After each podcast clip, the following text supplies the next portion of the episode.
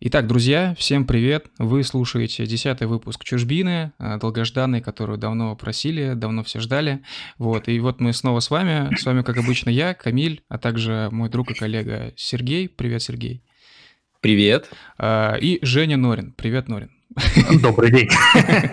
Да, к сожалению, сегодня у нас э, не будет Климента, не будет Ванги. Вот, Климент заболел, э, Ванга просто пропал без вести. Вот, надеемся, что уже в следующем выпуске вы услышите их чудесные голоса.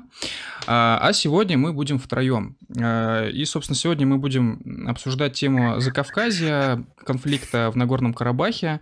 И Женя у нас сегодня такой приглашенный эксперт, потому что мы совершенно ничего не понимаем о военных конфликтах, а, о том вообще, что такое война, о том, э, что такое Нагорный Карабах, что такое Кавказ, Закавказье, Азербайджан, Армения, Турция и, короче говоря, вот это все. Вот. И а, даже в армии не служили. Да, и в армии, к сожалению, тоже не служили. Хотя, кстати говоря, у меня в военнике написано, что я рядовой, вот, я в запасе. И если э, будет война, то я буду воевать. У меня категория какая-то там годен на время войны, вот. У меня тоже, причем у меня военно-учетная специальность оператор персонального компьютера. Я не шучу. Чудесно. Это примерно как писарем в штабе? Видимо, да. И у меня та же самая категория. Давайте так, я тоже эксперт по Карабаху тот еще, но, что называется, за неимением Гербовой будем писать на мне.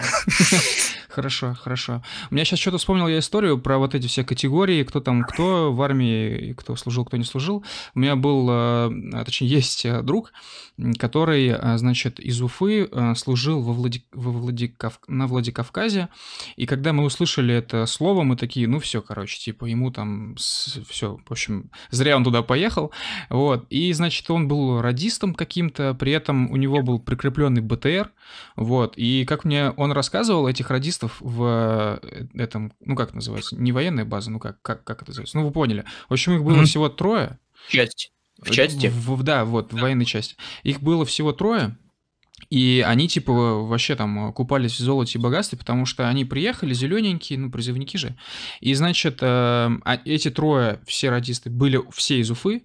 Вот. И, значит, их начальник вызывает к себе. Э, в первый день там какое-то распределение по вот этим жилым ячейкам, назовем это так. И э, говорят, короче, вы радисты, будете жить не в общей казарме, идемте за мной.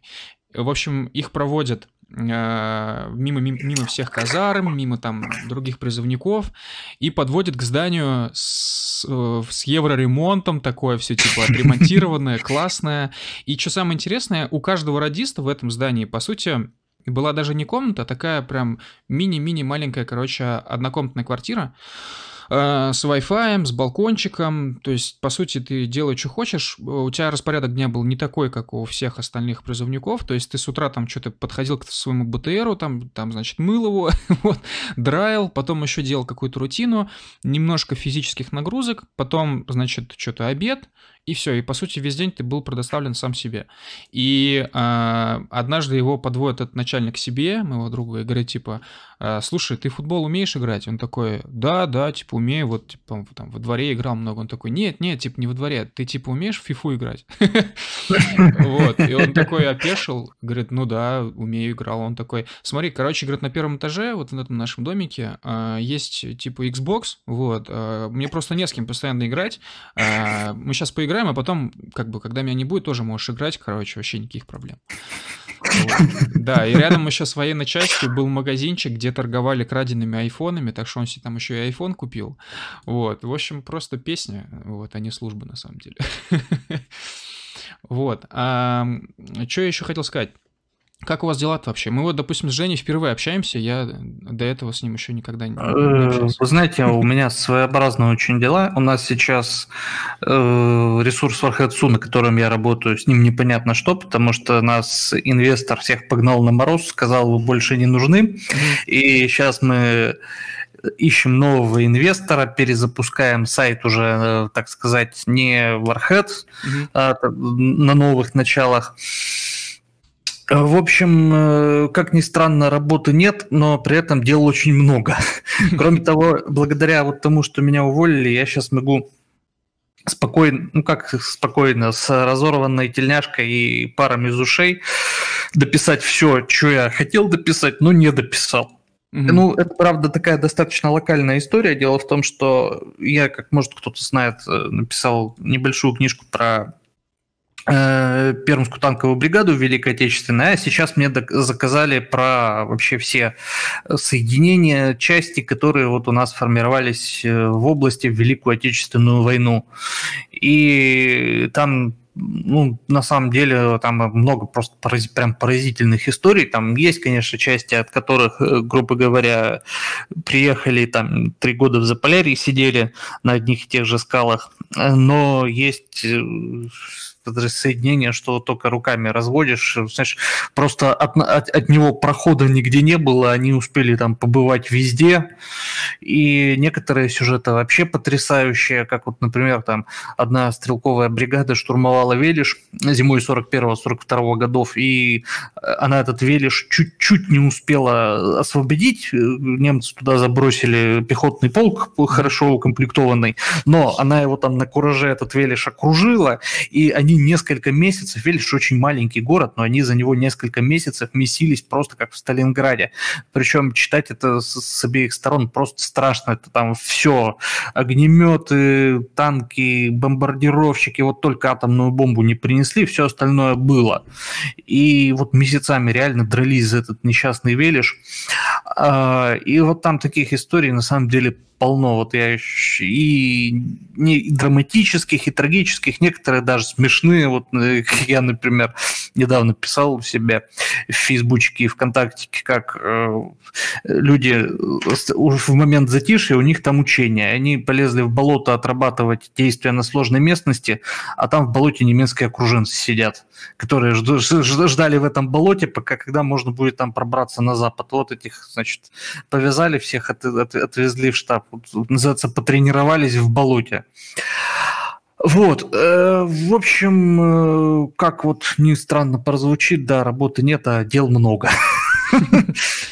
Ну, я, я тебя понимаю, да. То есть, когда я в марте, э, еще вот до по, по сути, до коронавируса, типа, уволился, я, честно говоря, не понял никакой, не заметил никакой разницы между, между временем, когда у меня была работа, и между временем, когда у меня уже не было работы, вот, потому что дела примерно в таком же количестве почему-то оставались. Ну вот, а когда наступил коронавирус, то я не заметил разницы между временем, которое было до коронавируса, и которое наступило во время коронавируса, потому что, как я до этого сидел дома и хиканил и э, работал, так и вот после этого я продолжил сидеть дома хиканить и работать.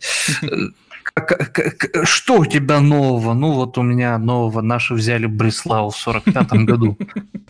Э, вот. Нас в чате на Ютубе спрашивают, Пермь это, конечно, круто, но, Евгений, когда книга про чеченскую? Э, про чеченскую. Вот сейчас Саша Жучковский ее прям сейчас он сидит и редактирует. Там было несколько задержек. Часть по моей вине, часть не по моей вине. Но, в общем, оно вот-вот буквально и должно быть, ну, скажем так, в этом году, ну, если все будет нормально, то уж точно будет предзаказ. Э, и возможно, что в этом году уже и вы, вы, выдать ее успеем, она, ну, она готова. Вот ее только Саша там сейчас редактирует. Э, потому что на самом деле, как ни странно прозвучит, я не такой уж подарок для редактора, и я люблю довольно-таки тяжеловесные предложения. Я люблю там всякое развлекаться с порядком слов. Э, и не всегда это идет на пользу удобству восприятия. Поэтому вот э, у Жучковского сейчас некоторые пары из ушей. Его собственная книга выходит тоже в «Черной сотне», в той же самой, очень скоро про мозгового покойного. Вот, а дальше вот из таких больших историй у «Черной сотни» как раз моя книга про Чечню в двух томах. Вот, ну, я, да, я породил монстра, я прекратил его писать, когда я понял, что у меня там хорошо уехало за миллион знаков, ну, вот так вот чисто для справки, вот средняя книга это 1500 где-то знаков, mm-hmm. а у меня там хорошо за миллион. И я понял, что это уже скоро она начнет рушиться под, тяж... под собственной тяжестью. Ну, тема большая, тема mm-hmm. сложная. И поэтому, естественно, что мне пришлось написать много. Тем более, что там еще ну, некоторое количество моих собственных, так сказать, комментариев и измышлений по ходу. Там же еще эту книжку читали всякие разные люди перед тем, как она пошла в дело. Вот, и там некоторые дополнения были ну, такими довольно существенными, довольно объемными, а некоторые прям были брутальными. То есть э, я там, ну я не помню, рассказывал эту историю, но вот мне она просто запомнилась, что у меня там написано, что на там погиб танкист, и вот на теле боевика нашли его часы потом. И я вот это пишу, и тут, а вот этот вот мой дорогой читатель, он, э, который там, там же где-то, по-моему, был, вот он, значит, и говорит, нет, их нашли на живом боевике, а мертвым он стал как раз после того, как часы на нем нашли. Вот, э, то есть ну, это вот такой просто штришок, но на самом деле довольно много там было прям существенных исправлений. Поэтому я, извините, да, я довольно долго редактировал. А вообще, Э, если уж заговорили, то я немножко скажу тоже пару слов что про философию этой книги. Э, дело в том, что вот у нас есть такой момент э, у наших вот энтузиастов, которые вообще занимаются темой чеченской войны. Это чрезмерно, я бы сказал, перфекционизм. Когда люди хотят делать или идеально, или никак. И в результате чаще всего получается или никак. Да, у некоторых получается, кстати, близко к идеалу. Вот, например, ну вот, например, классический вот пример – это книга «Я калибр 10» Яука Емелюкова про Майкопскую бригаду новогоднем штурме Грозного. Но э, люди сделали великолепную, проделали великолепную работу, но потом делают с Милюковым интервью, и он говорит, что его следующее, значит, что он будет делать, это, так сказать, исправленное и дополненное Я калибр 10. Э, при этом вот про штурм Грозного в целом, как мы знаем, э, какой-то базовой книги нет. Ее просто не существует, чтобы вот ты мог открыть книжку, прочитать и сказать, что вот, да, э, я примерно теперь представляю себе, как там что происходило в Грозном. Так вот, я совершенно уверен на самом деле, что у меня там есть неточности, и что когда эта книга выйдет, то, то к ней будут, будет много замечаний. Э, я подожду, пока мой огород превратится в сад камней, соберу эти камни и построю из них крепость. Э, но для этого надо, чтобы хоть что какая-то книга вышла. Потому что вот, допустим, то, что у нас сейчас есть на тему чеченской войны, это либо классное исследование узкоконкретных вопросов, ну вот кроме, допустим, «Калибр 10», есть замечательная не книга, а очень большая статья, такой гиперлонгрид э, такого Евгения Михайлова, в общем, человек с ресурса Lost Armor, вот он классно написал, э, но это вот очень конкретный такой сюжет берется. Это бои в январе 2000 года в районе, собственно, Аргуна. Герменчук там и прилегающий, Мескерюрта и прилегающие территории. Вот. А при этом, если говорить именно о каких-то более-менее общих работах, то вот у нас до сих пор чуть ли не остается такой базовой книгой, это вот Гродненский «Неоконченная война». Я совершенно не склонен там затаптывать Гродненского, потому что человек, но человек проделал вот ту работу, которую он мог проделать на открытых источниках в тот момент, когда он ее писал. Он ее писал, мягко говоря, не сегодня.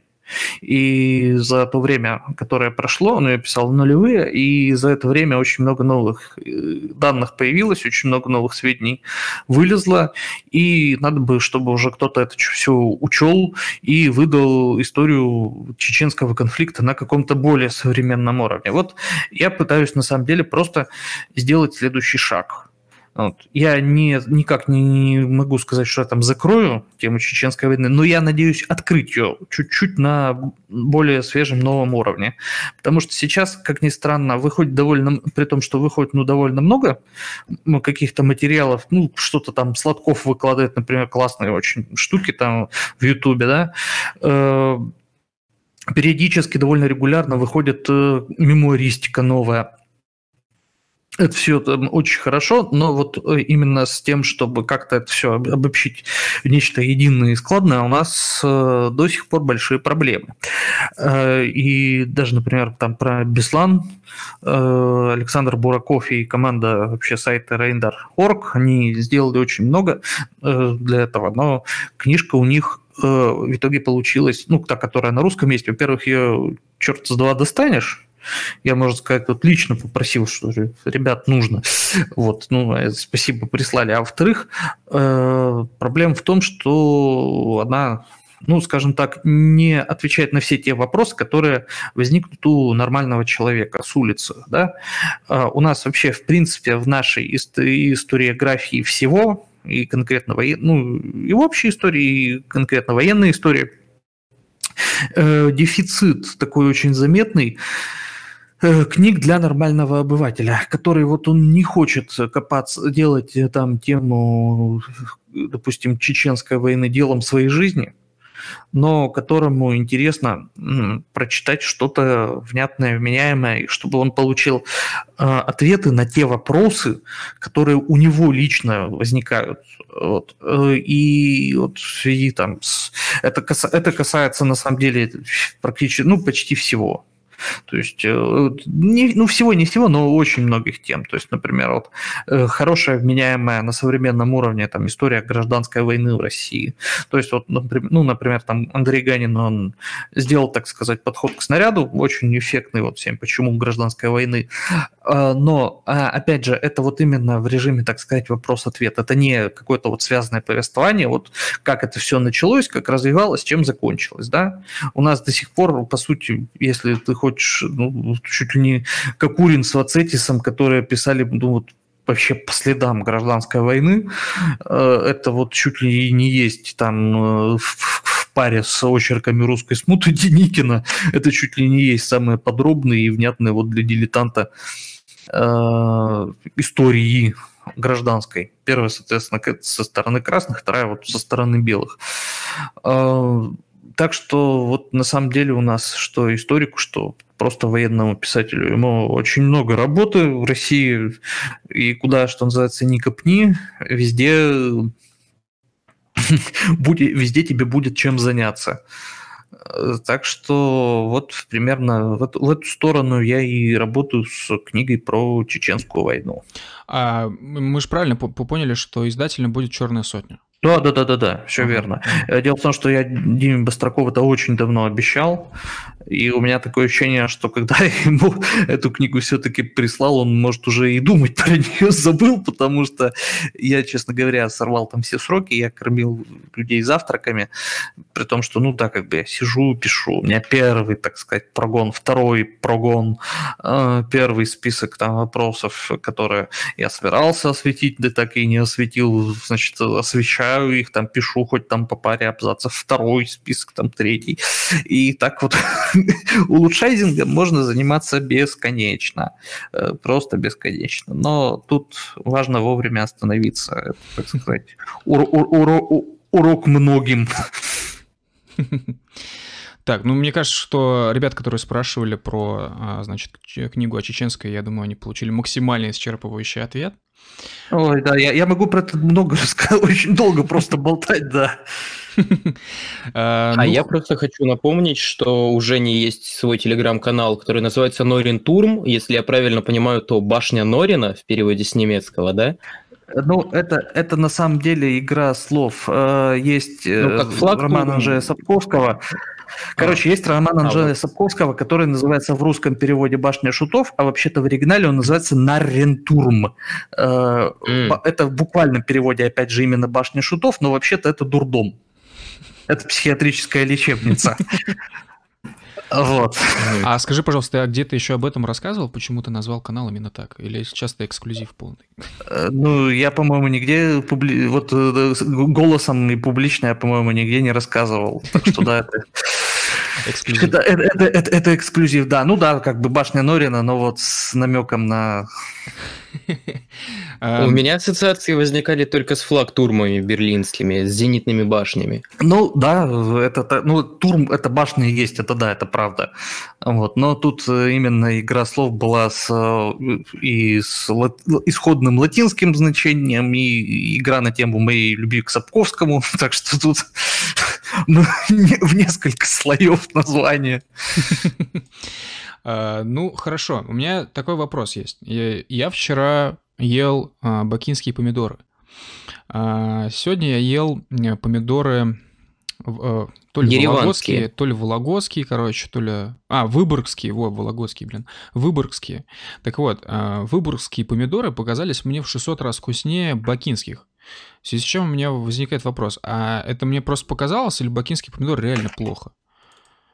Честно говоря, я не знаю насчет бакинских э, помидоров. Здесь я не столь хорош, но я за народный протекционизм. Так что э, ешьте выборгские помидоры, они еще и вкуснее полностью с этим согласен. Причем я еще параллельно, ну, я решил, как бы а, в рамках подготовки к стриму про Азербайджан и Армению, я решил а, вообще углубиться в эту тему. Я купил еще а, бакинские огурцы. Вот. Я сейчас точно могу сказать, что луховицкие огурцы точно лучше бакинских. С помидорами пока не определился. А, ну ладно, давайте ближе к теме. Что сейчас mm-hmm. вообще происходит в Нагорном Карабахе? Закончилось ли там сейчас все? В какой сейчас это все стадии? Я, честно говоря, все плохо понимаю, плохо представляю. И чем это все, ну, если еще не закончилось, чем это все может закончиться в будущем потенциально? Значит, смотрите, что там сейчас происходит. Там сейчас азербайджанцы дико поймали кураж. Дело в том, что когда вот все началось только, то бои шли на нескольких направлениях, но лучше всего у азербайджанцев получилось на юге, прямо на границе вот с Ираном. Э, там они просто прорвали фронт и начали распространяться вдоль этой самой границы по югу вот этой вот самопровозглашенной республики. Э, в принципе, там достаточно, обе стороны достаточно активно блокируют э, какую-то объективную информацию, поступающую с мест событий, но вот кое-что сказать можно – это именно, а именно то, что э, армянские отряды на этой вот в этой достаточно узкой полосе сдержать прорыв э, не смогли, и азербайджанцы проникли, собственно, в глубину Карабаха. Тут надо отметить вот какой момент. Дело в том, что Карабах, НКР, Народно-Карабахская республика, она географический, так сказать, этнографический, в общем, она состоит из двух частей. Это, собственно, Карабах, где живут армяне. И это так называемые семь районов, он же пояс безопасности, как его только не называют. В общем, суть в том, что это районы, которые не относились к Нагорно-Карабахской области в советское время. Там жили азербайджанцы. И во время войны 90-х годов армяне захватили их как буфер. Азербайджанцы оттуда бежали, армяне их э, практически не заселяли, то есть там просто полно каких-то брошенных, вот реально заброшек, заброшенных, причем именно целых сел. И вот основные бои сейчас, они шли именно в этих э, пустующих, на этих э, пустующих территориях. Большая часть боев вот она прошла именно там пока. И азербайджанцы занимают именно эти районы. Причем эти же районы, они максимально удобны для сильнейшей стороны, потому что там ну, горы в основном лысые.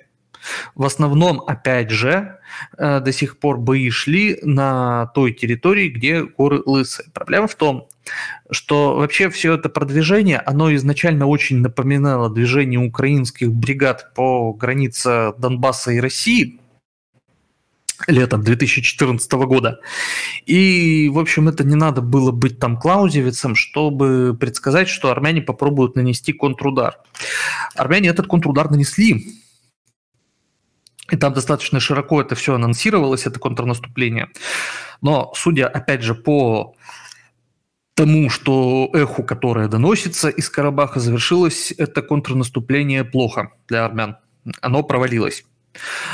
А, причем э, оно провалилось, видимо, достаточно так с шумом, потому что азербайджанцы в какой-то момент начали очень активно демонстрировать трофеи, там был действительно на что посмотреть, там были танки в том числе исправные в довольно большом количестве, там была брошенная артиллерия, там было много побитого и брошенного транспорта. Э, Причем все это производилось, все, все это и побиение, оно происходило с помощью, со значительной, по крайней мере, военно-технической помощью турок. Ну, то есть слово «байрактар» выучили в последнее время уже вообще все.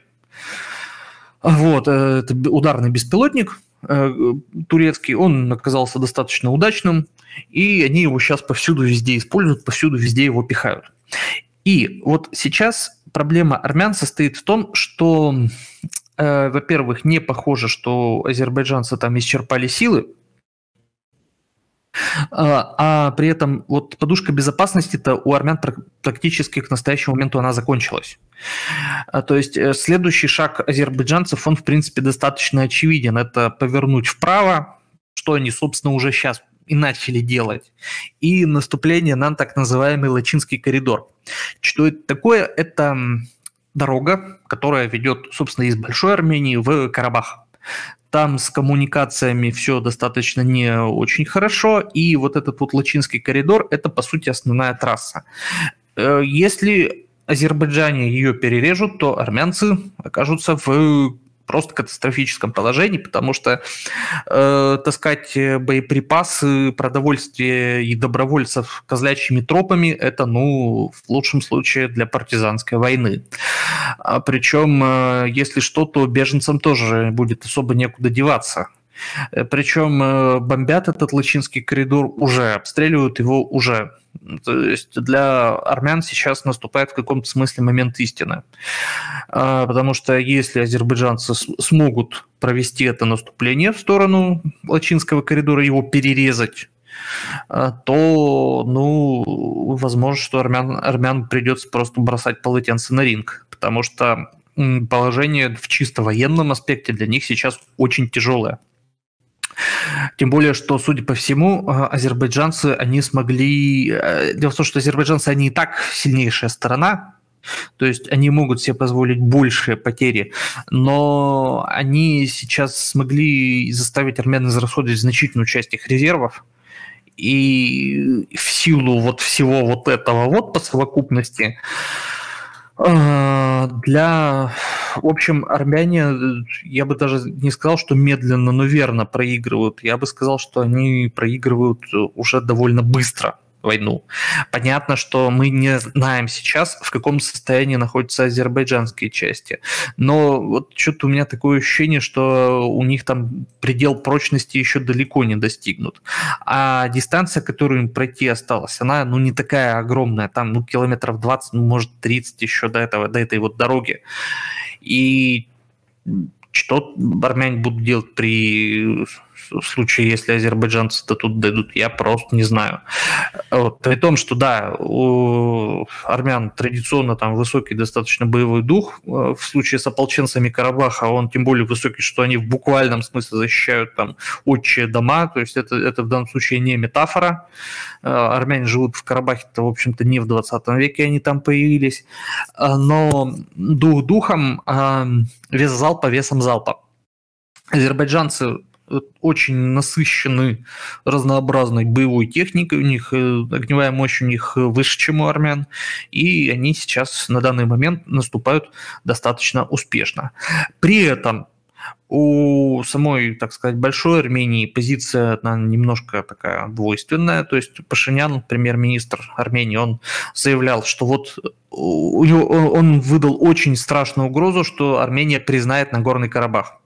Дело в том, что она как бы ее еще не признала.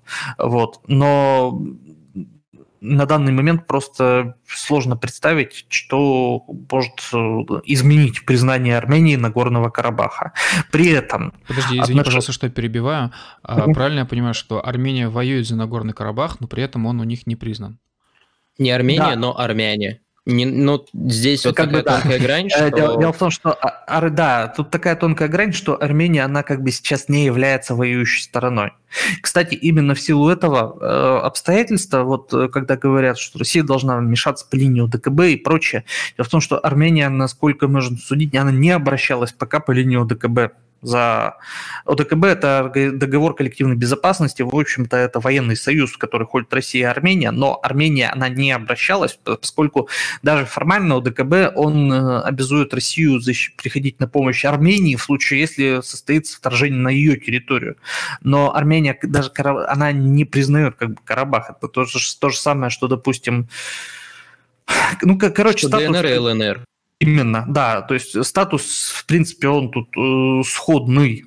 А, причем Вообще, когда мы об этом... Тут есть довольно много э, своеобразных нюансов. Дело в том, что вот текущая война, она кажется такой обрушившейся, как гром среди ясного неба, как казалось бы, там ничто не предвещало, и тут азербайджанцы кинулись устраивать реванш. Но на самом деле нынешние события, они довольно четко вытекали из предыдущих.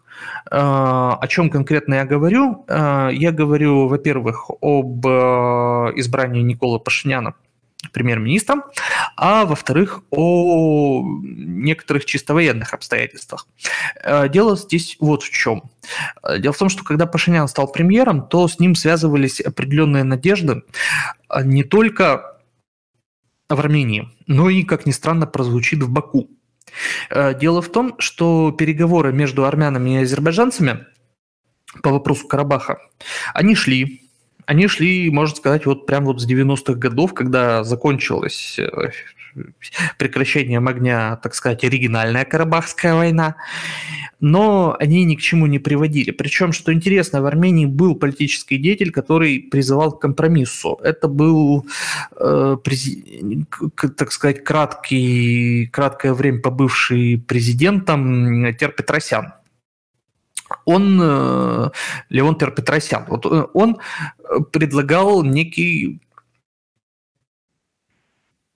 э, компромисс, некий компромиссный вариант. Ну как, кстати, я сказал, краткое время, он был президентом, нет, все-таки не краткое, он довольно несколько лет им был, довольно долго. И, но Пер Петросян, в общем, он с его этими предложениями был не услышан. А, дело в том, что к тому моменту армяне действительно только что выиграли войну, они были действительно очень уверены в себе, и у них были, конечно, основания к тому, потому что, э, да, это выглядело каким-то военным чудом. Страна, э, которой было значительно меньше денег, значительно меньше оружия, значительно меньше населения, победила более крупную и более сильно.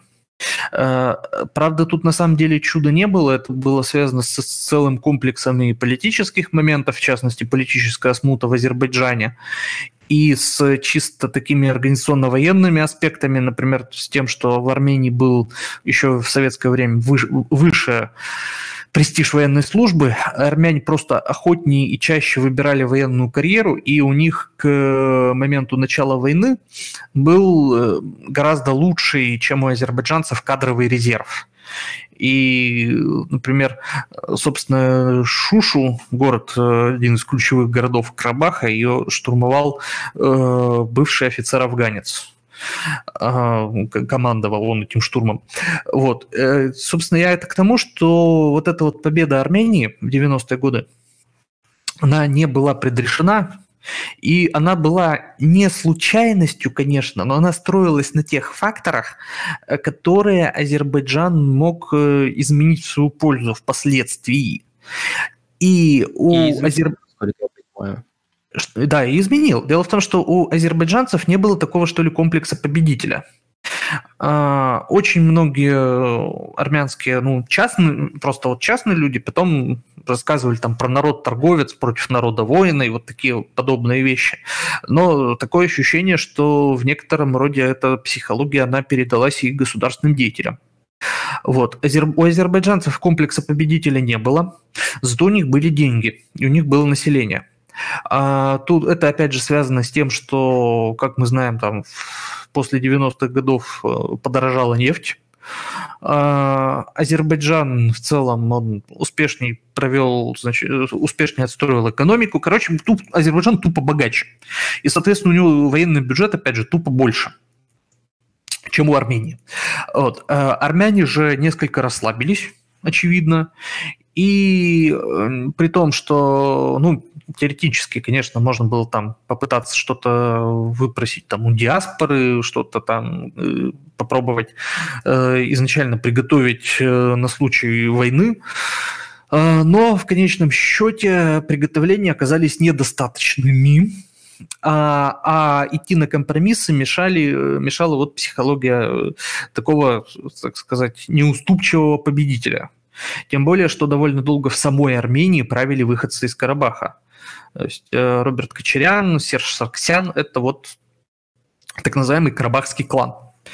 Ну вот, и вот в этой э, такой тревожной, знойной обстановке э, к власти в Армении пришел Никол Пашинян, с которым вот связывались надежды на то, что он как-то будет более гибким в переговорах, но э, Пашинян фактически он занял даже более жесткую позицию по Карабаху, чем была до него. Во всяком случае, он больше места этому вопросу уделял в риторике, много места этому вопросу он уделял в риторике. И э, как мы, как мы в какой-то момент на азербайджанской стороне э, решили, что вот э, переговорами они теперь уже ничего не добьются. К тому же баланс сил изменила Турция, Э, которая не была настолько активна в 90-е годы, а вот теперь она действительно стала очень активной. И Турция предоставила, суть по всему, помощи оружием и, так сказать, добрым советом, и сирийские боевики в Карабахе появились по линии, очевидно, ну, очевидно, собственно, Турции же. Вот, и Байрактары эти самые, это турецкая техника. А, то есть э, баланс сил очень серьезно изменился в пользу Азербайджана. Репетиция этого всего стала короткая, э, так сказать, четырехдневная война в 2016 году. По сути, несмотря на обилие там, задействованных средств, на достаточно высокие потери у обеих сторон, э, азербайджанцы тогда провели широкую разведку боя. И эта разведка боем, она показала, что редуты Карабаха, они не настолько крепки, как, может быть, ожидалось и как хотелось бы думать многим. Потому что, да, армяне отбили наступление, но э, они понесли достаточно высокие потери, в первую очередь достаточно высокие потери техники. Ну и, соответственно, вот сейчас э, когда сошлись э, поддержка Турции, когда сошлось э, накопление, э, накопление сил проб в 2016 году, и когда настал момент, когда всем было, в общем-то, не до Карабаха, потому что с точки зрения, опять же, внешней политики, у нас сейчас ситуация такая, что, ну, грубо говоря, нету такого чипа и дела, который примчался бы сейчас Армении на помощь. Да? С одной стороны, у нас есть, например, там США и Европа, но для них Армения это, в общем-то, не какой-то там ну, в общем, это не, какая-то, не какой-то вот фронт, за который они будут цепляться э, зубами, тем более, что вот в Америке сейчас выборы. Правда, это, с другой стороны, тоже, на самом деле, фактор, который такой обоюдоострый. Вот, э, грубо говоря, армянская диаспора в США же существует, а в некоторых там штатах Трамп в свое время выиграл с отрывом там буквально в тысячи голосов считанные. И вот армянская диаспора, она тут, конечно, это те люди, за симпатии которых есть смысл побороться, но не военные же там интервенции, да, не какими-то э, совсем уж убойными санкциями. Вот. У России полно своих проблем, у России вообще полно, так сказать, таких э, не горячих, но таких подтлевающих точек на, в, в самых разных местах. Вот. И, кроме того, у России есть еще один специфический момент. Дело в том, что на самом деле роль России, она до сих пор была такой специфической. Э, мы ухитрились э, добиться некоего действительно, ну это было действительно такое существенное достижение, э, что Россия сумела не разбить горшки ни с одной из сторон. То есть у нас были с Арменией, в общем-то, теплые отношения, вплоть до союзнических, но при этом нормальные отношения с Азербайджаном. А, это отчасти связано с тем, что Азербайджан, конечно, он оказался разумнее, на самом деле, многих постсоветских республик. И при том, что, скажем так, назовем это так, эмансипация Азербайджана, она была не менее полной, чем у многих других республик бывшей СССР, она оказалась гораздо менее демонстративной, чем во многих других э, республиках, опять же, бывшего СССР. То есть там Азербайджан не занимался там каким-то деклар... демонстративным э, сваливанием Лениных, каким-то демонстративным называнием улиц в честь там, Джахара Тудаева, э, при том, что допустим, чеченские боевики те же, они там находили приют в Азербайджане, но, по крайней мере, вот демонстративных именно плевков в суп э, со стороны Азербайджана, ну, в основном не было. вот, таких вот прям вот, чтобы мы взяли и расплевались. А вот экономические какие-то вещи, они там были. Тут проблема Армении состоит в том, что Армения страна бедная. И в качестве вот именно союзника, она, конечно, вот это все очень мило, но э, так сказать, э, у нее, ей не так, у нее не так много чего, что она вот может предложить своему потенциальному союзнику, кроме самого вот факта лояльности. А с э, воцарением Пашиняна и к лояльности в Кремле возникли вопросы. Потому что, ну, там тут не, несколько, конечно, обстоятельств, которые связаны и со специфическим отношением Москвы к разным политическим режимам. То, что там Пашинян пришел к власти в результате цветной революции, это, конечно, ему не добавило очков в глазах вот, э, нашей администрации российской. И, э, так сказать, многовекторность Армении. Ну, в общем, скажем так, э, в Москве сложилось отношение к этому союзнику такое специфическая. Но главное это то, что именно э, Азербайджан при этом не являлся каким-то вот демонстративным противником России, и, насколько я могу судить, о России сейчас достаточно существенную роль играет желание не разбивать с азербайджанцами горшки все. Вот. И оставаться по-прежнему таким мудрым КА. Слушай, который... а, а если, а если все-таки, извини, пожалуйста, что перебиваю, а? а если вот Армения, значит, признает Нагорный Карабах, и по договору ОДКБ Россия как бы в каком-то смысле будет вынуждена... Ну, дело в том, что нет, Россия не будет вынуждена. Суверенное государство, скорее всего. Э, дело в том, что вот все-таки э, я не думаю, что вот признание Армении ОДКБ к чему, э, что признание Армении Карабах к чему-то обяжет Россию по линии ОДКБ. Mm-hmm. Потому что все-таки договор заключался в определенных условиях. Сейчас вот эти... И к тому же Армения же не будет, призна... вряд ли будут признавать Карабах в качестве части Армении. А, я понял. Угу. Вот. Э, то есть, причем вот э, тут тоже такой тонкий нюанс, э, когда мы там говорим, что Россия, Армения же союзник России, в данном случае это вот попытки предложить России быть большими армянами, чем армяне. А, потому что сейчас Армения как государство-то, она не демонстрирует какой-то какое вот желание прям идти до конца. Пашинян какие-то безумные телеги толкает на тему того, что создавайте там добровольческие отряды, э, регистрируйтесь э, без СМС и значит, все, все на защиту Карабах. Но вот сама-то Армения, она ограничивается же буквально там объявлениями о том, что мы признаем Карабах в случае чего, но ведь даже и не признает. То на, есть... этот счет, э, на этот счет в моем учебнике в первом классе по чтению был очень хороший стишок, очень подходящий к ситуации. Если сильно петушиться, можно перышек лишиться. Если перышек лишиться, нечем будет петушиться. Это как а, раз Знаете, о чем я сейчас подумал? А, вот э, говорили про диаспору, угу. говорили про то, что армяне не, за... не плевали в суп. Вот. И я еще сейчас вспомнил... А, извиняюсь, ну хорошо, ну армяне тоже вроде этим не ну, занимались. Армяне, армяне тоже этим не занимались. Да, ну э, и при этом армян, я могу ошибаться в цифрах, но кажется, в США их живет больше одного миллиона человек. Вот, в России их тоже огромное количество. И знаете, вот у нас очень любят говорить про то, что там мягкая сила, там, ну типа ты, ты, ты можешь что-то лоббировать, да, вот, но в случае с армянами это, походу, вообще не сработало. Это даже при условии, что у нас есть Лавров, понятно, да? Симонян, угу. понятно.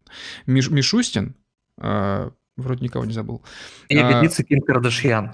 Да, Но, Ким Кардашьян, менее, да. еще плюс ведущий на федеральном телевидении Асаян. Вот. Но, и тем вот... не менее, да, все это вот, по сути, оно не сработало. Э, при том, что, кстати, вот это вот как раз элемент э, возможно, неких возможностей России – о котором, ну, скажем так, э, я не знаю, как Россия будет это использовать и не будет это использовать или что, но диаспоры, что армянской, что азербайджанская в России, ну, в общем-то, это рычаг.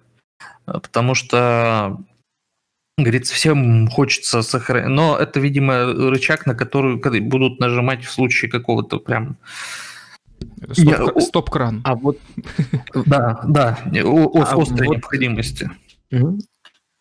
Ну, а вот э, к слову о добровольцах и, собственно, русском участии, участии русских людей. А, насколько я знаю, в 90-е была куча в разных горячих точках на постсоветском пространстве, которые, ну, просто там жили, и когда страна рассыпалась, они оказались военнослужащими там вот той или иной страны. Например, в Приднестровье был какой-то там полковник, который кучу приднестровских танков пожег с молдавской стороны, э, насколько Карасев, я помню. Карасев, да. Вот.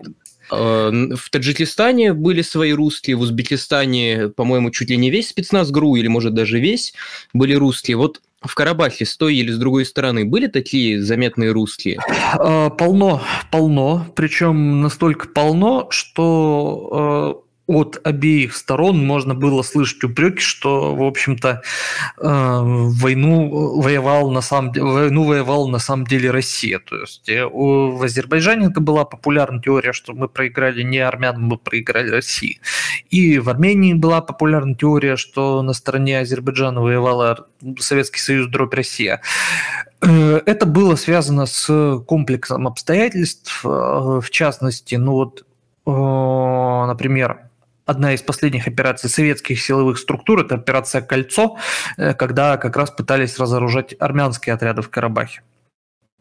Вот. Но это были уже такие конвульсивные движения. А с какой целью? Целью деэскалации или... Да, да, с целью деэскалации. Дело в том, что вообще в Советском Союзе э, был... Там первое, что потеряли в Карабахе, это внятную картину с мест событий. Э, Горбачев, например, очень удивился, когда он приехал по случаю спитакского землетрясения в Закавказье, ему там начали вопрос про Карабах задавать. Вот. Э, его, его это очень удивило, даже взбесило. А, так вот, но дальше произошло ведь вот что. С одной стороны, э, Советский Союз де-факто прекратил свое существование, а с другой воинские части, они оставались на месте. И вооружение оставалось на месте. Так что обе стороны очень активно его растаск... растаскивали оружие и э, по возможности использовали военных специалистов. Тем более, что в этих военных городках очень многим стало просто нечего делать. И люди часто или за мелкий прайс шли воевать, или они шли воевать не за мелкий прайс, а за идею. А, Причем в случае, если говорить о русских, например, на армянской стороне, то там десятки погибших э, именно русских добровольцев, которые пошли воевать. Там, а, из, очень такой известный персонаж, например, благодаря своим небольшим мемуарам, это подполковник Александр Курепин, который в Карабахе воевал в отряде Шагена Мигряна. Э, под, если я не, не изменяет память, Мардекертом, это северо-восточный угол э, Карабаха, вот он там нажег огромное количество азербайджанской техники, был тяжело ранен, вот и сейчас, по-моему, он чуть ли не в Карабахе живет. Э, Причем бывало, что там они в радиоэфире друг друга слышали, бывало, что они там вступали в перестрелки друг с другом. Э, хоть некая там байка про бойца, ну, как Байка, он ее сам рассказывал, что боец, у которого, который воевал за армян, а на азербайджанской стороне погиб его брат, причем чуть ли не у него на глазах. Вот, и... Русские, да? Да, да. И вот он потом говорит, я продолжал мстить азерам за погибшего брата. Ну, то есть специфический, конечно, образ мышления, но как бы то ни было. А, а бывали а вообще в чем, такие... В чем, мотив, в чем основной мотив был этих людей? Ну, то есть идея понятна, но какая идея это была? Вот особенно, когда один брат на одной стороне, другой на другой. Ну, и вот... это были в основном просто русские, которые там и жили, и когда набирали место получения, то они просто, ну, их мобилизовали, или они сами друзья шли? Э, дело в том, что, ну, во-первых, кто-то прям ехал, потому что, э, ну, вот Курепин, он просто так определил, что, на мой взгляд, говорит, правда была на стороне армян. Вот, поэтому он и пошел воевать. Э, кто-то там жил, и вот это люди были, которые просто вот туда э, шли, потому что они там жили. Буквально на днях, кстати, погиб э, этнический русский на армянской стороне боец, э, который жил в Малаканском селе. Молокане это такие язычники, как вы, может быть, фу, господи, такая, такая специфическая христианская секта, если кто-нибудь, наверное, знает. Вот. И вот они их тогда, у них их в царские времена еще переселяли на, на дальнюю периферию, и вот такой парень жил вот в этом Малаканском селе, потомок этих вот сектантов тогдашних, и вот он сейчас э, погиб на фронте, воюя за армян. Вот. Вообще русских там э, жило раньше не так уж много, а сейчас их там совсем мало. То есть в Карабахе, на весь Карабах буквально там считан, ну, я сейчас уже точно не скажу, по-моему, там несколько сот всего человек, или даже, может быть, сотни-две людей. Да и в Армении и в Азербайджане их живет немного, но, тем не менее, они там есть. Вот. А, значит, что касается тогдашних, э, дело в том, что добровольцы на войнах, э, это зачастую, ну, часто это бывают люди, которым, которые просто в силу каких-то полуслучайных обстоятельств там оказались. А, то есть э, реально, вот, допустим, человек там жил, а, и вот он пошел в местное ополчение. Вообще надо сказать, что советские воинские части, они очень часто демонстрировали лояльность именно вот тем общинам, в которых они жили. Ну, банально, потому что люди живут, вот мой, мой сосед, моего там соседа, моих друзей там убивают, я пошел за них воевать. А, Поэтому, ну и кто-то, какие-то просто авантюристы, там, искатели приключений, люди зачастую очень прям прихотливыми путями попадали на фронт. Причем это не только Карабаха, естественно, касается. То есть, например, э, Александр Шкрабов, это командир отряда русских добровольцев в Югославии, он до этого успел повоевать в Грузии, причем почему-то он там, насколько я знаю, успел повоевать за звиадистов то есть отряда Гамсаху, Звяда Гамсахурдия, что вообще... В том, что, насколько я помню, Гамсахурдия был, ну, без преувеличения нацистом. То есть вот не как ругательство, а вот прям вполне настоящий. Вот, да, в, в, в том-то и дело. Вот что Шкрабова туда занесло, мне сложно сказать. Вот. И отчасти это касается, естественно, и Карабаха. То есть а, азербайджанцы еще что-то платили военным специалистам, тем более, что военные специалисты там ценились.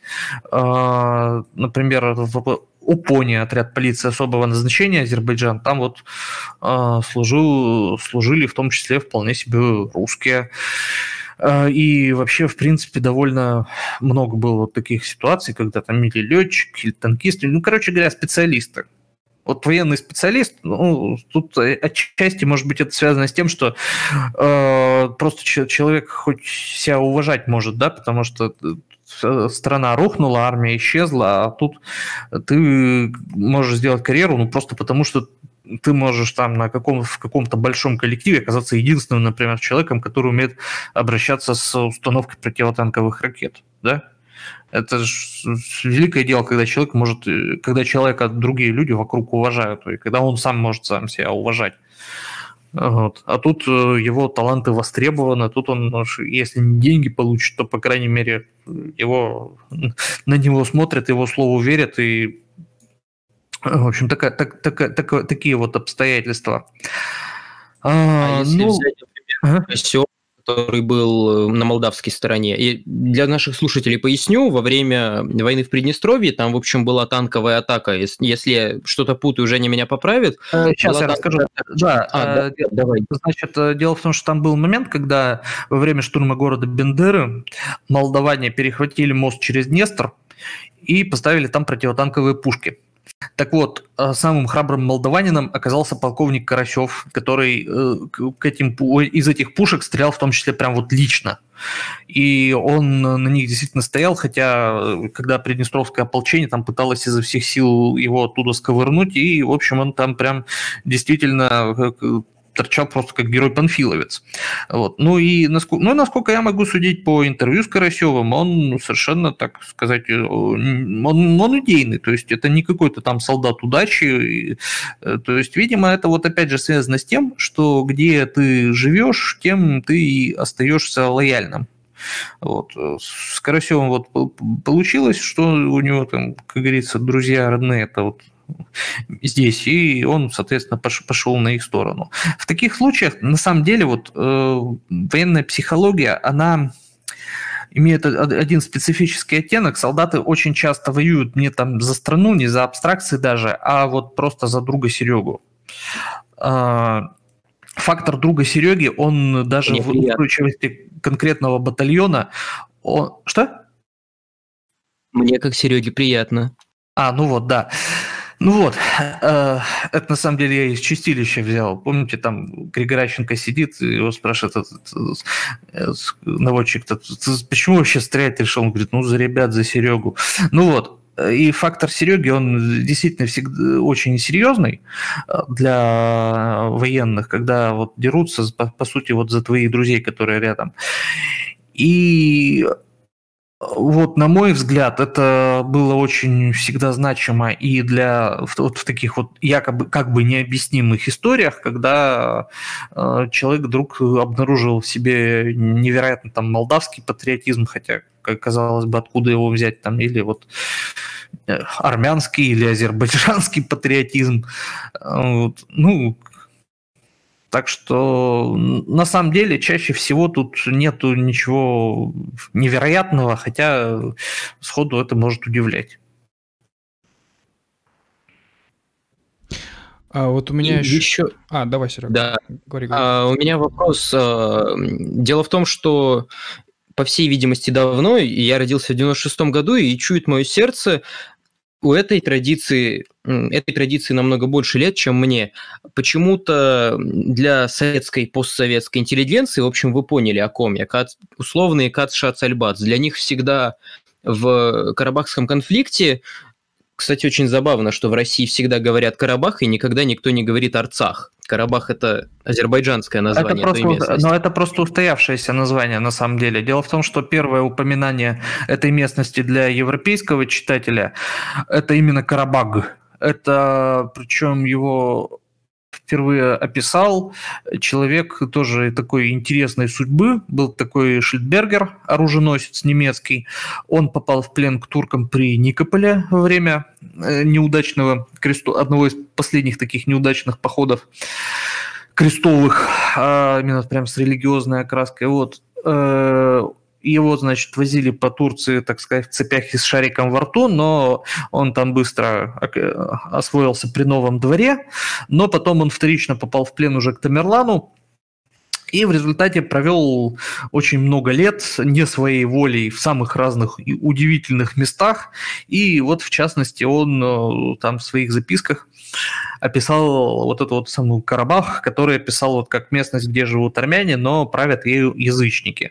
Вообще, он уже уловил такую специфику региона, на самом деле, которая будет влиять на него и намного дольше, чем вот в средние века. А, дело в том, что вообще вот в этих районах очень было тяжело всегда провести какую-то границу, которая была бы обоснована какими-то этническими соображениями, а, потому что народы жили вот вплотную друг к другу и очень причудливым образом перемешивались. И это касается не только Карабаха.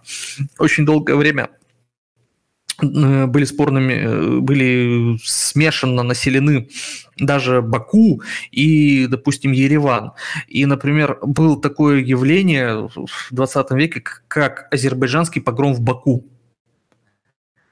То есть, когда азербайджанцев пограбляли. То есть, я понимаю, что это звучит так диковато, но тем не менее. Вот. И вот если говорить даже о финальном этапе нашей гражданской войны, то там было несколько таких спорных территорий. Это вот, собственно, Карабах, это Нахичевань, ну, это все, наверное, знают, это эксклав азербайджанский. Вот на карте очень хорошо видно, что там кусочек Азербайджана, он отдельно от Азербайджана. Вот это вот Нахичевань.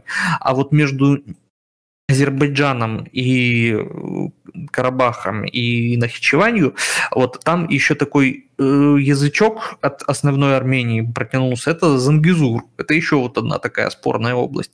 И вот в советские времена, когда там все это нарезали, то вот э, Нахичевань выдали Азербайджану без всяких, так сказать, условий, и Зангизур он вошел в состав Армении, а вот Карабах его сделали, его вшурупили в качестве такой автономной области в Азербайджан.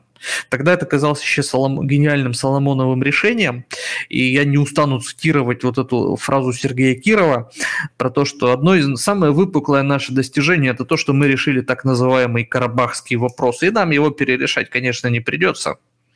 Вот, потому что ну, это действительно, наверное, вот прям такой образцовый неудачный политический прогноз. Вот, но на тот момент казалось, что действительно все классно, все решили. Вот, э, извини, я тебя Советская, прервал.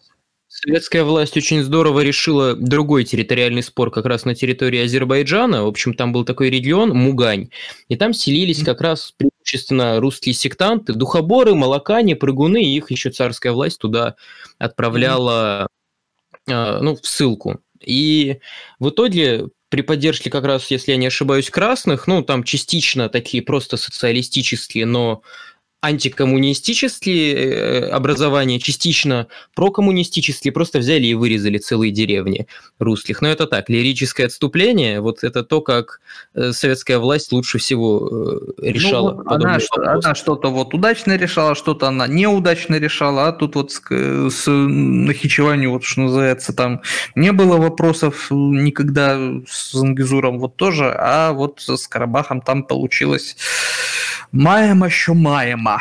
Ну, пока Советский Союз, опять же, стоял, то, по крайней мере, эту проблему ее могли, могли заметать под коврик. Хотя вот я читал еще армянского интеллигента, который в 60-е годы писал, что вот э, это очень печально, наш Арцах, вот он, так сказать, э, нищает и гниет под спудом, и там армянские памятники разрушаются, и, в общем, все, гру, все, все, все грустно. Это были вообще 60-е годы.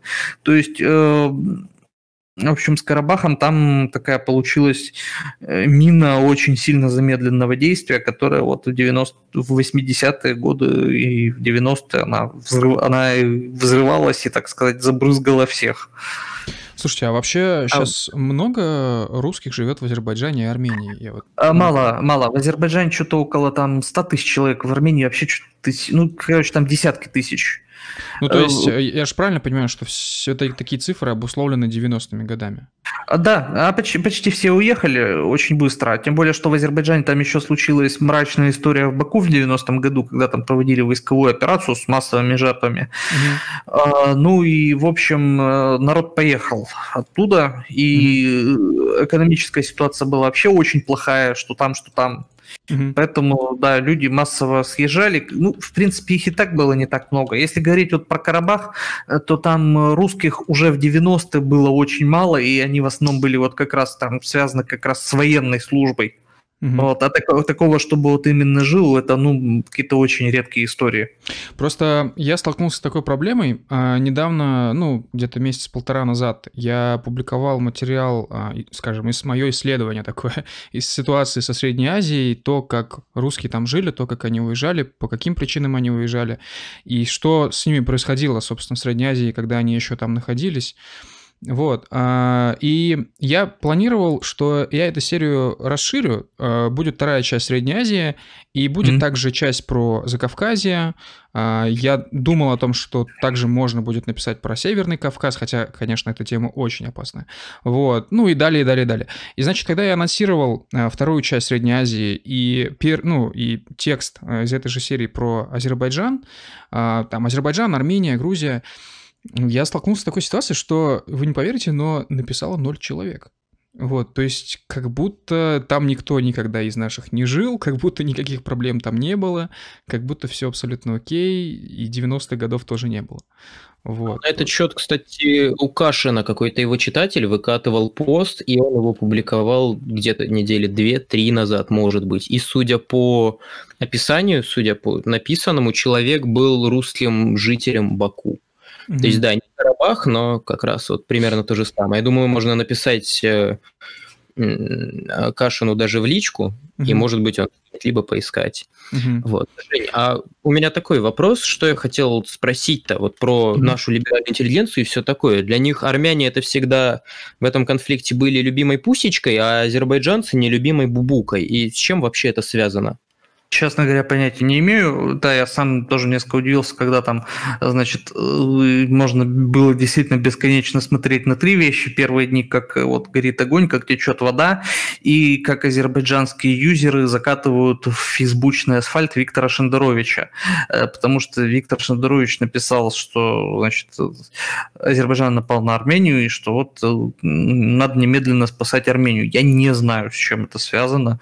Видимо, вот именно с специфической там структурой.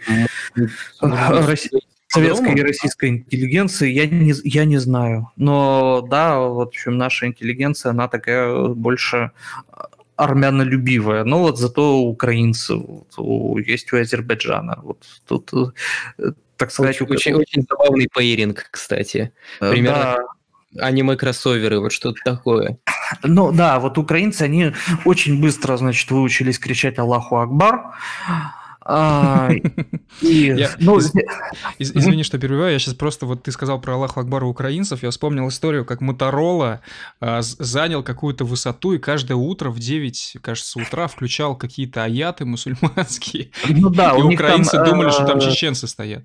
Да, у них там контракт был, который назывался «Большой джихад», вот, и вообще в, в ополчении есть такой специфический феномен, это там, например, очень весьма популярен Тимур Муцураев, вот. Причем даже не только Муцураев, вообще какие-то чеченские барды, которых я слыхом не слыхивал, но такое явление имеется.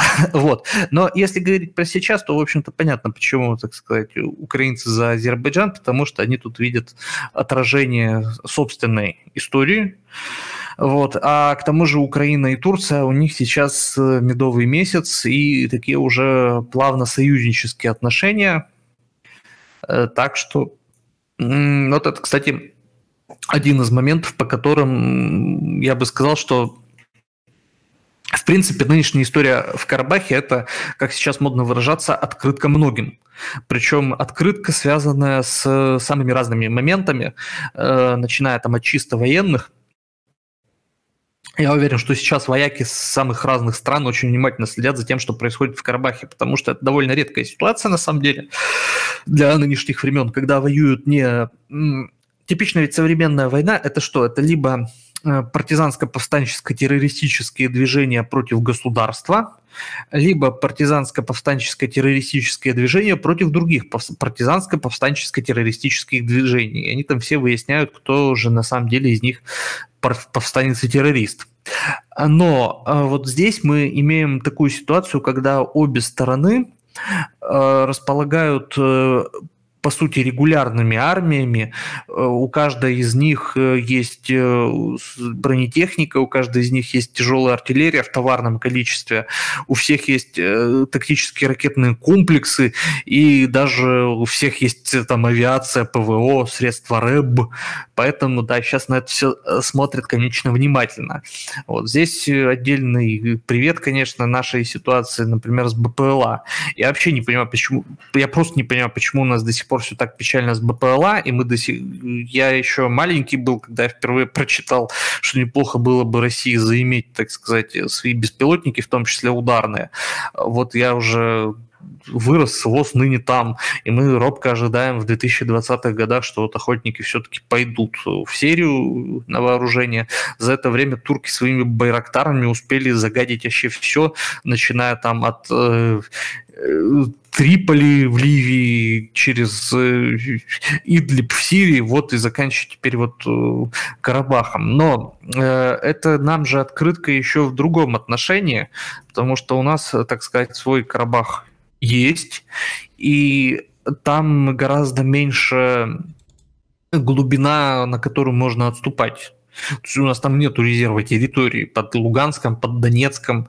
А, вот. Но там, правда, у противника свои проблемы есть, в первую чисто военного, опять же, характера, которые просто не дойдут украинской стороне, если что, провести, не дают провести блицкрик, но э, в первую очередь это нехватка такой какой-то активной пехоты, которая сможет реально пойти там рубиться в окопах. Но проблема в том, что это все исправимо. И, как говорится, как бы вот не проспать этот момент, когда противник будет иметь желание, возможность и готовность э, нас, э, наших повстанцев там задавить, а мы его можем пропустить. Вот не хотелось бы дожить до этого момента, потому что вот э, на данный момент пока Карабах это вот пример ситуации, когда вроде как силой это все теоретически может решиться. Но Э, слушай, и, извини, а? пожалуйста, а почему Армения какое-то там, ну, там, несколько лет назад или там 10 лет назад, почему они не провели какой-нибудь в Нагорном Карабахе, типа, там, референдум за вступление Нагорного Карабаха, типа, в состав Армении? Э, насколько я могу судить, мне здесь надо, конечно, очень осторожно говорить, но насколько я могу судить, mm-hmm. армян в тот момент ситуация устраивала, потому что они как бы все понимали, что формально Карабах не Армения, но фактически да, mm-hmm. фактически да, и м- им-то это ведь все никак не мешало. А, вот, а отсутствие формального статуса ну, на тот момент. И вот э, действительно людям казалось, что так будет, э, если не всегда, то достаточно долго. Очевидно, что просто горизонт планирования, он оказался недостаточно дальним, угу. Потому что если бы он был дальним действительно, то э, ситуацию бы решали еще и путем вот переговоров, потому что ну, было много разговоров ведь на самом деле, что вот эти вот семь районов азербайджанских, угу. они захватываются армянами исключительно в качестве разменной монеты для того, чтобы было чем торговаться на переговорах. Угу. И это выглядело бы даже, это не роняло бы чести ничьей, кстати говоря. И это было бы ну, даже как-то справедливо и логично, что вот территории, населенные армянами, вот они остаются с Арменией. Территории, э, населенные раньше азербайджанцами, а теперь, соответственно, никем, они, допустим, отходят к Азербайджану, и вот фиксируется какая-то новая граница, и все расходятся, пусть недовольны друг другом, но, по крайней мере, ситуация разрешается. А, но Тут проблема в том, что ни у той, ни у другой стороны не было, не было и нет достаточного прям желания идти на переговоры, потому что э, исходили, в общем, из того, что победитель получает все. Вот, но только э, почему-то никогда не могли подумать, что победитель, он в какой-то момент может измениться. То есть сейчас вот, допустим, я насколько, насколько можно судить, азербайджанцы не видят, чего бы ради им, допустим, сейчас идти на переговоры и фиксировать там какую-то новую реальность, если они могут просто сейчас все забрать. Правда, тут, конечно, есть такой момент. А сейчас пока война идет в основном в ненаселенных зонах, ну или редко населенных зонах. И там нет такой ситуации сейчас, что оттуда толпы беженцев бегут, да. Но а, как только боевые действия, они подойдут вплотную к тому же Степанакерту, к Шуше, то там начнутся и массовые потери гражданского населения, ну, то есть там обстрелы-то уже есть, но начнутся массовый исход беженцев. И вот это, конечно, уже э, был, сажало бы ощутимое пятно на пиджак э, Ильхаму Алиеву в качестве так сказать, международно признанного субъекта, потому что, тем более, что, как мы знаем, официально признаны, допустим, события в Турции в 1915 году, они официально признаны геноцидом, да, и это не те ассоциации, которых, э, скорее всего, хотел бы себе Алиев. Там, кстати, уже начинаются какие-то точечные санкции со стороны западных стран, но они так, такого плана пока щадящего, тихого. Ну и, опять же, не сказал своего слова Россия, потому что у нас, конечно, тут дубинка побольше. Но она и, ну, у нас и связи, что с Арменией, что с Азербайджаном побольше. И у нас дубинка, она всегда, так сказать, в обе стороны колотить будет. Вот, а, поэтому, поэтому я даже вот сейчас не уверен, что азербайджанцы закончат войну вот полной зачисткой Карабаха, а, потому что, ну, а, вот э, полное уничтожение Карабаха, это было бы для России существенной проблемой, потому что это бы обозначало Турцию как главного, значит, решалу в Закавказье, э, Россию как ненадежного союзника, э, Неформально, да, формально у нас нет обязательств там воевать за Карабах, но неформально, опять же, мы понимаем, что Армения это наш клиент, да. Вот. И, в общем, тут, вот, вот тут бы совсем... Ну и кроме того, с чисто человеческой точки зрения, ну, это, я бы сказал, такой довольно бесчеловечный результат был бы. То есть завершение войны, там, изгнание армян из э, Карабаха, потому что, ну, все-таки эти люди, они населяли этот регион очень давно. Вот уже вот в средние века они там точно жили, и они там и в древности жили уже предки нынешних армян. В общем, я бы сказал, что по-человечески это было бы тоже нехорошо. Ну, понятно, что государства, они не руководствуются логикой по-человечески хорошо, но вот именно репутационные потери э, наши и приобретение у азербайджанцев, вот это вот уже и у турок главное. Бог с, ними, с ним, с Азербайджаном, но вот репутационное приобретение у Стамбула, за Кавказе, как у, так сказать, главного актора. Вот это вот было бы неприятно. Поэтому мне кажется, что все-таки дело кончится не навязыванием, не выкатыванием там условий мира с позиции голой силы, а неким каким-то компромиссным вариантом. Но это, конечно, все очень сильно зависит от того, сколько вообще сил там осталось у армян сейчас. Слушай, Там... вот э, такой философский у меня вопрос есть. А, ну, мы уже, получается, несколько месяцев там по всяким чатикам и так далее обсуждаем вот эту ситуацию в Карабахе, и постоянно звучат совершенно разные мнения. То есть есть два популярных мнения. Первое, наверное, самое популярное, что вообще пофигу на Азербайджан и Армению, а, русским никого там поддерживать не надо, и России в том числе. Вот, это вообще не наша война, пусть делают, что хотят.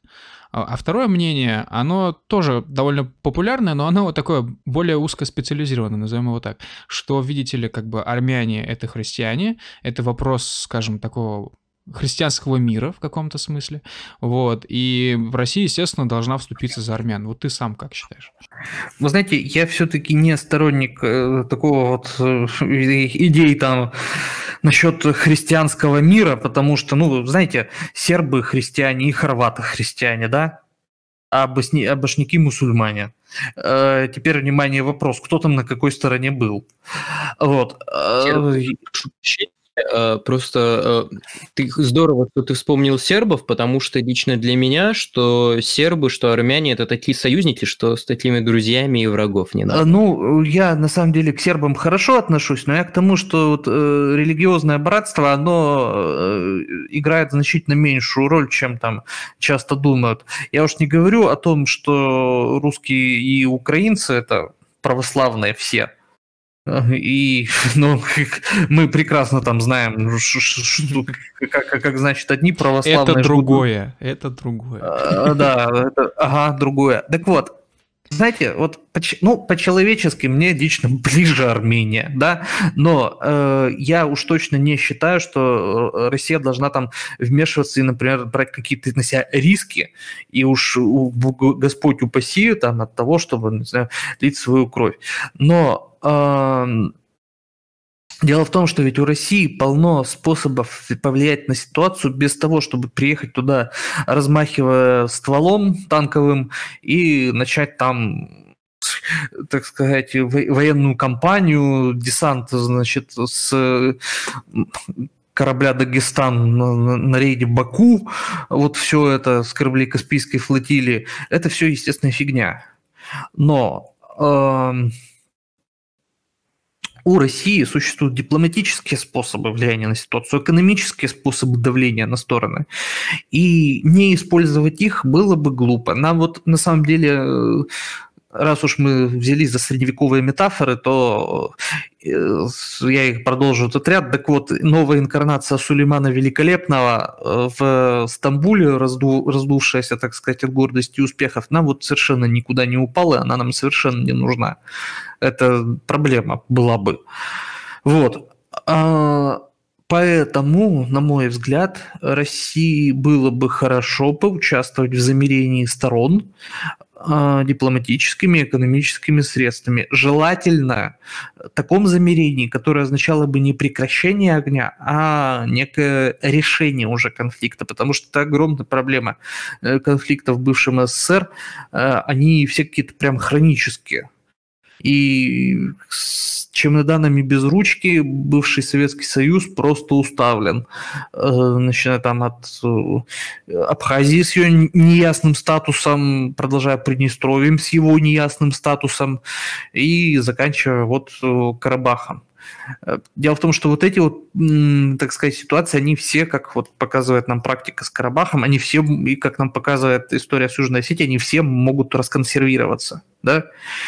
Вот. И это все для нас уязвимости, так или иначе. Поэтому, на мой взгляд, если Россия поучаствует в этой движухе и как-то организует ну, в качестве программы минимум новое прекращение огня, в качестве программы максимум прочный мир, то вот это будет очень хорошо для всех, включая Россию. А, хорошо, а, а, а, а, а тогда...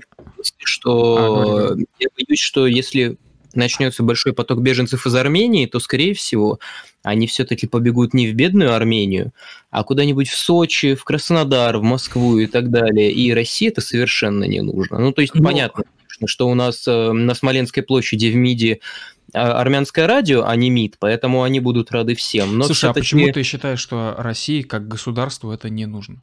В смысле... Ну, там поток-то сам по себе, ребят, там поток-то сам по себе, он не будет каким-то огромным, потому что весь Карабах, это там что-то тысяч 100-200 народу, и, ну, не захлестнет нас такой вал, но дело даже не в этом, на самом деле, а дело в том, что ну вот серьезно, у нас вот возникла такая вот уязвимость, которая на, на нас э, так или иначе влияет.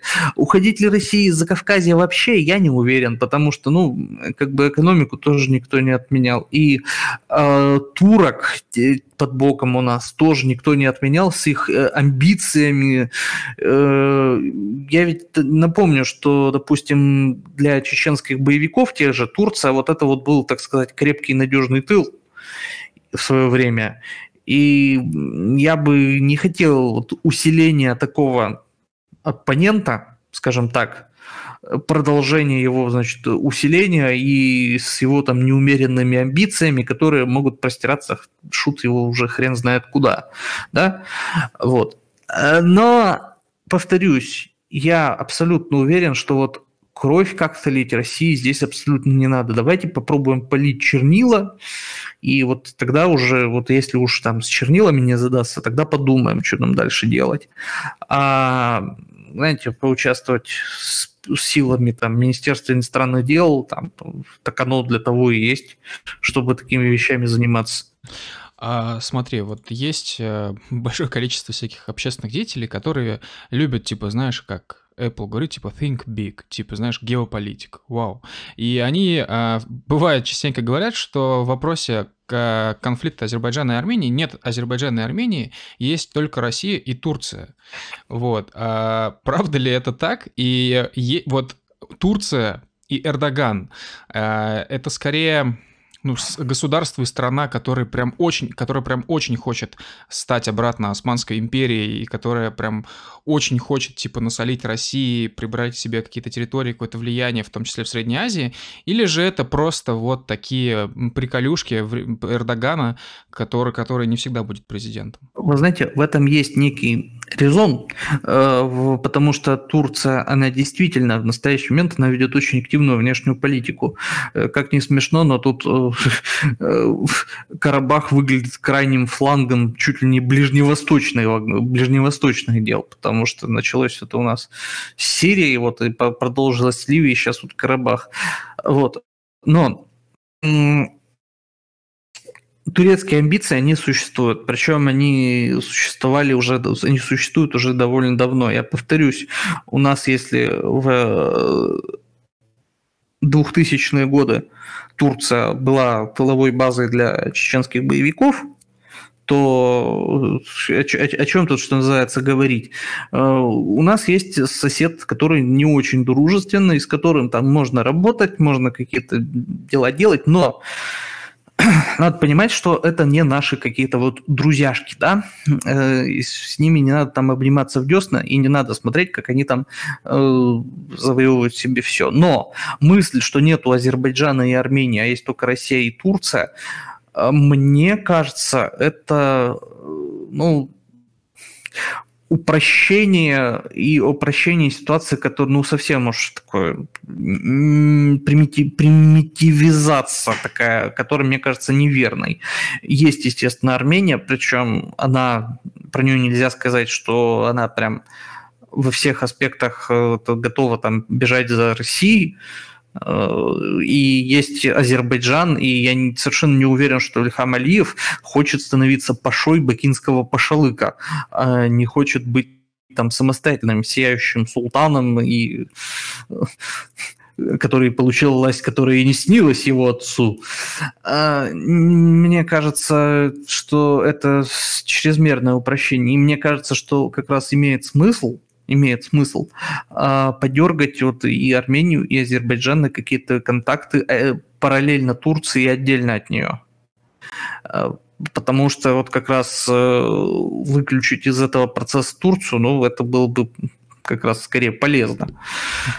Слушай, а вообще России а, вот этот конфликт, он выгоден? То есть, в смысле, я недавно читал новость, что Азербайджану, значит, мы продаем а, там C, C, или S-400, а Армении вообще там тоже что-то поставляем вооружение. Вот именно к нашим оружейным баронам или России как оружейному барону. Да нет, полезно? да нет, нет, нет, нет, нет. Тут, понимаешь, такой момент. Эм, Армения и Азербайджан это не какие-то огромные оружейные рынки. Угу. Вот, вот, вот вообще это не, это не огромные оружейные рынки. Это а что, а что вообще зрения... есть огромный оружейный рынок? Как это как бы измеряется? Ну, извините, вот есть у нас Индия, есть Китай, которые там заказывают крупные, а, регулярно заказывают крупные партии всего, потом к этому всему там э, боекомплект, к этому всему запчасти, техобслуживание, модернизацию, страны с огромными военными бюджетами. Есть там Ирак, который в 2014, по-моему, году ухитрился войти в тройку э, наших оружейных клиентов, потому что им надо было с игиловцами воевать Но у Армении и Азербайджана у них нету столько денег, чтобы вот реально быть там а, какими-то колоссальными рынками для наших оружейных баронов. Другое дело, что у нас там какие-то экономические интересы все равно есть и в Армении, и в Азербайджане. И вот эм, именно разжигать конфликт, чтобы там нажиться на оружейке, это, мне кажется, ну, поджигать дом, чтобы сигаретку прикурить, потому что вот та же Армения, ну, она бедная объективно, там что-то взять там не столько такого, чтобы что-то у него взять. И Азербайджан, конечно, побогаче, но тоже это не та история, чтобы вот э, затевать там вооруженный конфликт, чтобы они у нас, грубо говоря, еще 50 танков купили. Нет. А, это, в общем, не про не выгоден России, не выгодна России вот именно война, но, может, не знаю, какая-то управляемая напряженность может быть, но вот не прям война-война. Угу.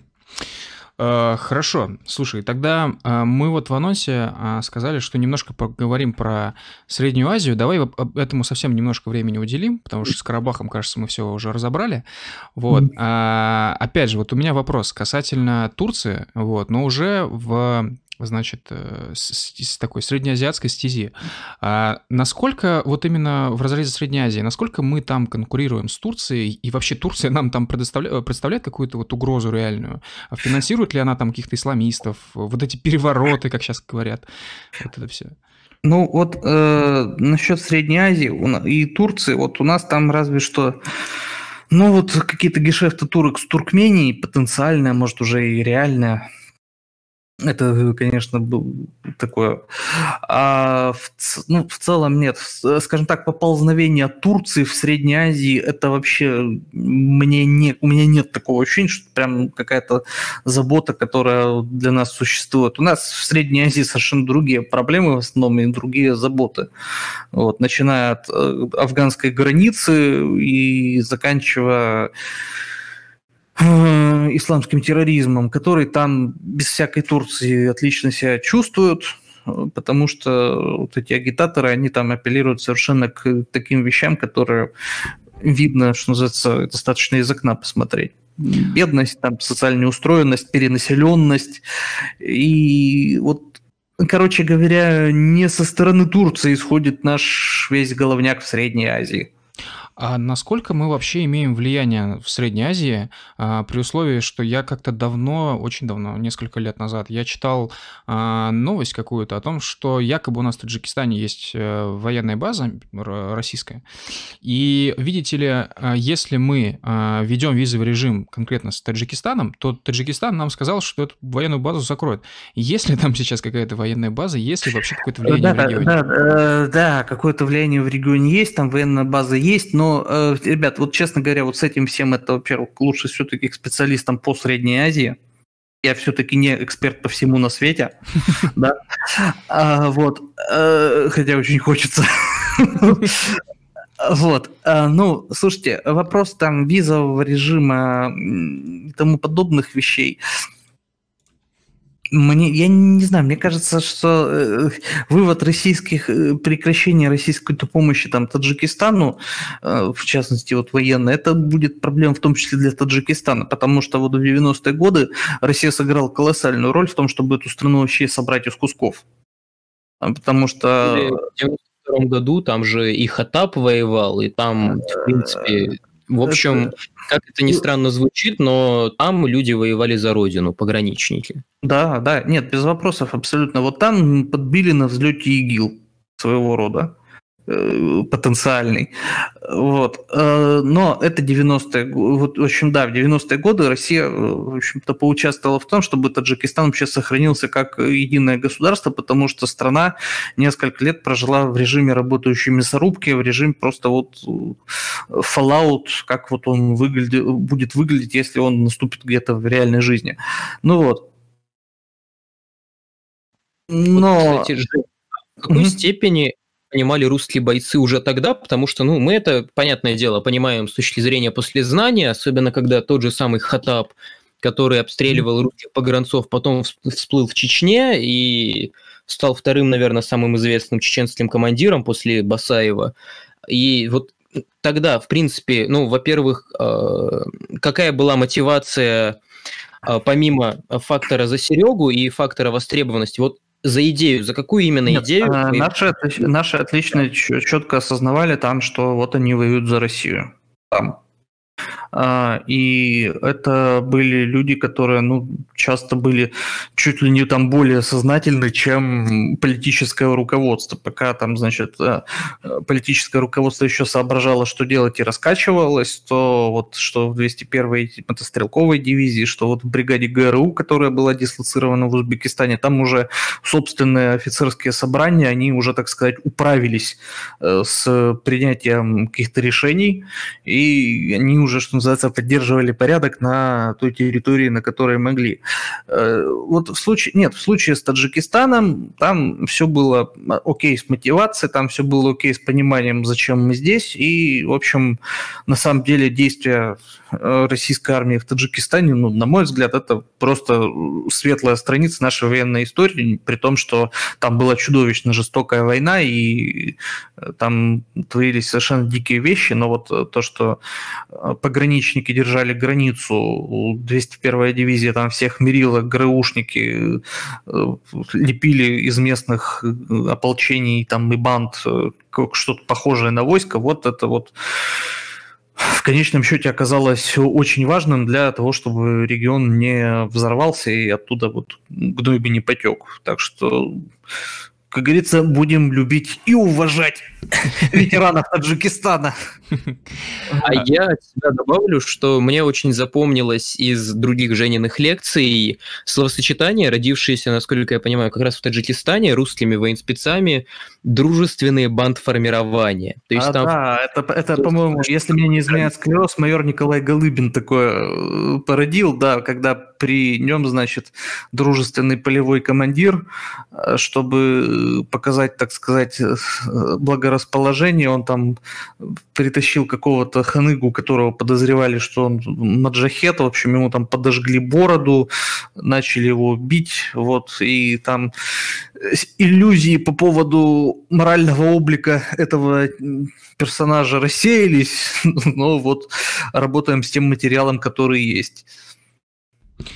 А, то есть, друж... кажется, то есть дружественное бандформирование, это значит, что у этого бандформирования есть просто полевой командир, который с вами типа хороших отношений. Да, да, да, это Фейзали Саидов был такой. Э, это такой абсолютно батька Махно с местным колоритом. Он, у него там были абсолютно какие-то, значит, безумно укуренные архаровцы. Сам он был такой тоже человек, что называется, широкий. Вот он этим грушникам обещался там отлить их бюсты из золота, но и человек так был на самом деле такой свирепый, под стать региону. Но там, понимаешь, найти гуманиста было очень сложно в тот момент в этом месте. То есть там было очень сложно найти какого-то человека, который бы э, жил, так сказать, и проповедовал бы гандизм личным примером.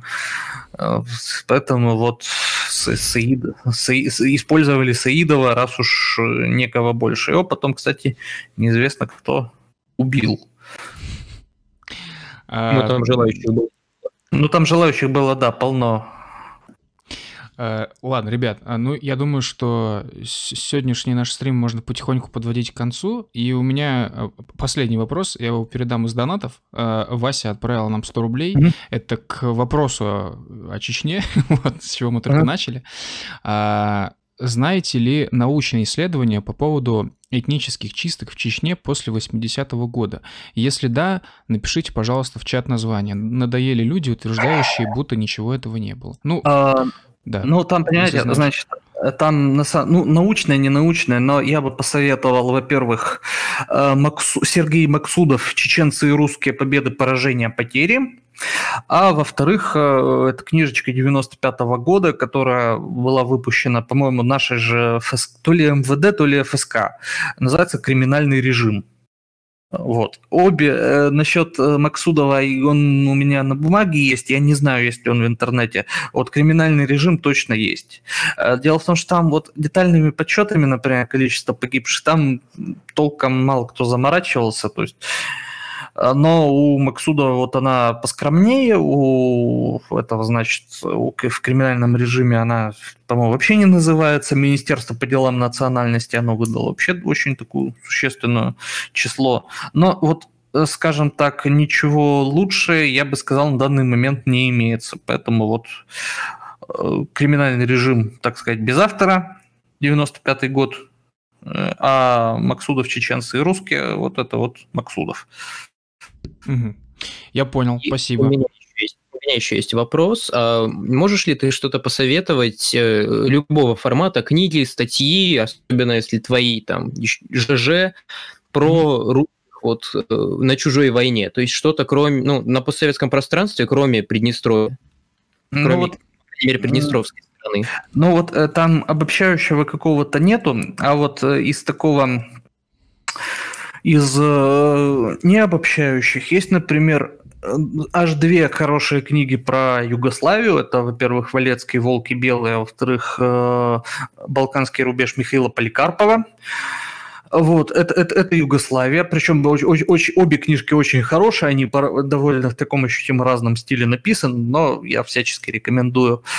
Это как ни странно прозвучит, подборка старого журнала «Солдат удачи». Дело в том, что там э, в конце 90-х и в начале нулевых наш прям очень активно писали на эту тему, как, э, как, как кто где воевал. Вот, и там есть и те, кто воевал в Таджике, и те, кто воевал в Карабахе, и те, кто воевал в Абхазии. Вот, э, про еще, значит, э, про Абхазию есть такой ЖЖ, сейчас э, Джон 66, по-моему, сейчас, сейчас, сейчас, сейчас найду. В общем, да, наверное, лучше найду его и реально в, как-то в, чатике напишу. Но, в общем, это мужик, который там собирал много всего про э, русских, на, ну, в том числе про русских на войне в Абхазии. Вот. Ну и про нерусских тоже, и про э, абхазских. Вот, э, значит, что еще? Классная книжка, значит, Сергея Козлов и компания «Спецназ ГРУ». Там, соответственно, главы про Таджикистан. А вот они там очень прям подробно про, про таджикскую эпопею наших. А, чтобы, ну вот, наверное, такой вот примерно набор.